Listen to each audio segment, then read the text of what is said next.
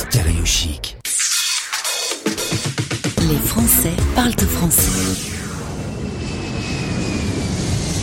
Un Français dans le monde.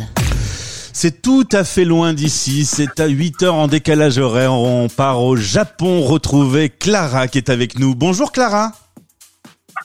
Bonjour euh, Gauthier, bonsoir. Tu es, oui, alors toi c'est bonsoir, moi c'est bonjour. 8 heures de décalage, forcément, c'est complètement l'inverse.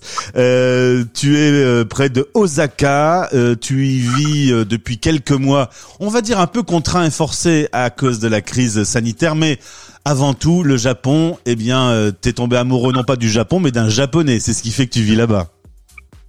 Exactement, c'est une des premières raisons. hein, c'est une des premières raisons. Après de nombreux voyages, j'ai rencontré mon mari euh, sur place. Alors, originaire euh, d'Alsace, tu voyages, euh, tu t'installes au Japon et tu donnes des cours aujourd'hui, des cours d'anglais et de français, et tu fais égal- également mannequin. À la radio, on voit pas bien, mais il y aura les réseaux sociaux pour te suivre. Euh, pourquoi le, le- pourquoi le Japon? C'est vrai que c'est pas une destination habituelle. Par exemple, dans le cadre de cette crise sanitaire, on ne parle jamais de ce qui se passe au Japon. C'est audacieux quand même comme destination.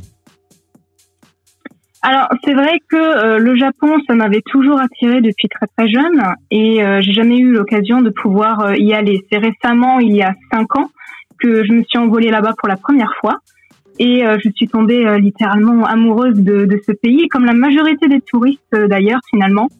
Et j'ai continué tous les ans à m'y rendre, donc depuis cinq ans maintenant. Et euh, bah voilà, j'ai rencontré mon mari là-bas, j'ai créé un petit peu des, des liens euh, affectifs, trouvé des amis sur place, hein, même si c'est pas toujours évident à cause de la langue qui euh, qui est quand même euh, bien différente et compliquée. Mais voilà, je- j'ai commencé vraiment à créer euh, une petite vie sympa et puis plus les mois passent et plus je m'y sens bien. Qu'est-ce qu'il y a comme différence avec la vie européenne? J'allais dire tout, mais C'est vrai que on a tendance à parler d'une culture inversée et euh, c'est bien c'est bien juste. C'est très en fait quand on pense à l'Europe et à la France, euh, il faut limite se dire que le Japon ça va être l'inverse des choses. Euh, la, la grande différence euh, notable et ça la majorité des touristes vont le dire, ça va être au niveau de la sécurité. On se sent très en sécurité euh, au, au Japon. Euh, c'est très propre, les gens sont très gentils, très affectueux. Lorsque l'on a besoin d'aide, les, les gens viennent vous aider sans broncher. Donc, euh, on vraiment on se sent bien et vraiment en sécurité. Et ça, on le retrouve moins en France quand même, je dirais. t'es quand même au niveau culinaire très très loin des cuisses de grenouille et des croissants. Ah oui, très très très loin. Ah bah la viennoiserie au Japon, c'est pas, c'est vraiment pas ça. Hein. C'est vrai que les, les baguettes de pain, enfin notamment le pain, ça, ça me manque terriblement. Donc, euh, mais bon, sinon ça va, on s'y habitue. Mais euh, comme j'aime beaucoup cuisiner, je cuisine énormément, et euh, c'est vrai que je j'en profite pour faire des euh, très français ou d'autres bords que japonais. hein. Alors dis-moi, on fait le point dans cette chronique sur la pandémie qui a surgi alors en, en février pour le coup euh, en Europe. Toi, t'étais juste arrivé Mhm. là-bas, donc t'as pas pu revenir voir la famille depuis. Comment on- ça s'est passé le, développement de la Covid euh, euh, au niveau du Japon? Alors quand je suis arrivée début février, donc c'était le 6 février, euh, c'était vraiment en Chine euh, que tout commençait à être bloqué, que tout partait un petit peu euh, très très fort, ça explosait. Et j'ai pu quand même euh, passer par la Chine puisque j'avais une escale à Pékin à ce moment-là, moi. Donc euh, mon vol n'a pas été annulé, je suis passée par Pékin pour me retrouver à Osaka. Et c'est vrai que les choses se sont enchaînées très rapidement. Euh, très rapidement, euh, le gouvernement a fait euh, appel euh, aux citoyens à rester chez eux, sans obligation comme en France, hein, il n'y a pas eu de confinement. Mais euh, disons que les Japonais ont respecté cette demande et sont restés vraiment chez eux euh, le, le plus possible. Pareil, euh, nous on a eu un énorme débat sur les masques. Au Japon, vous en aviez oui. déjà, je suppose. Oui, alors euh, j'ai écouté le témoignage de David euh, qui, euh, qui est au Vietnam Oui.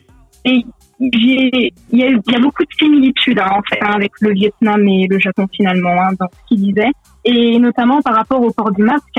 Euh, en Asie en général, le, ça fait partie de, la culture, de enfin des coutumes de la culture de porter un masque. Donc c'est pas du tout un souci. Hein.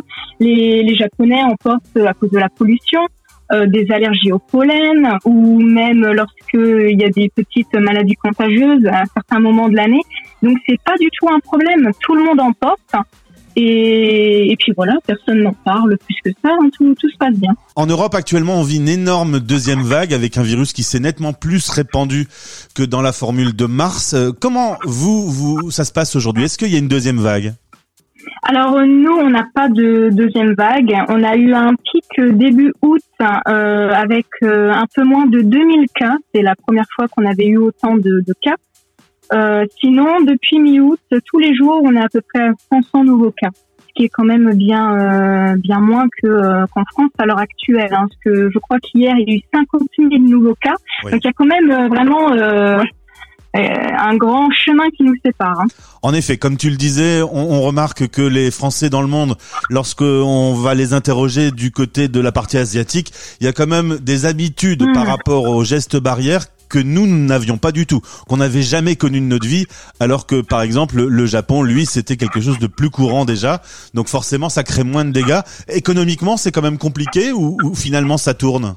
Non, économiquement, ça reste compliqué. Euh, déjà, l'économie avant euh, le Covid n'était pas, enfin la Covid n'était pas euh, vraiment au, top hein, quand même. là, on va dire que ça a pas mis un coup de grâce, mais ça a vraiment compliqué les choses, surtout pour le, le, secteur de l'hôtellerie-restauration, l'aéronautique. Enfin, ça c'est un peu comme dans tous les pays, mais ça a quand même impacté, impacté fortement euh, pas mal de choses. Hein. Il y a énormément de boutiques qui sont fermées dans les rues. Euh, les rues étaient désertes hein. Euh, en mars, avril, mai, c'était vraiment désert. Donc non, ça a vraiment quand même impacté. Et j'espère que tout ça va pouvoir se, se relever hein, comme la, la planète entière. En tout cas, Clara, merci beaucoup de nous avoir accordé quelques minutes. C'est vraiment très agréable d'avoir euh, une correspondante euh, au Japon aujourd'hui. Ça me fait vraiment plaisir. Euh, comment on, dit bonne soirée en, japonais? Je vais essayer, mais je suis pas sûr. Alors, vous pouvez dire Kambawa. Kambawa. Bon, ça va. Kambawa. ouais, c'est très facile. Sinon, bonne nuit. Oyasumi nasai. Voilà, bah, ça sera la prochaine fois. Avec plaisir. Merci, Merci beaucoup, Clara. Au revoir. Au revoir, merci. Stéréo chic. Les Français parlent aux Français.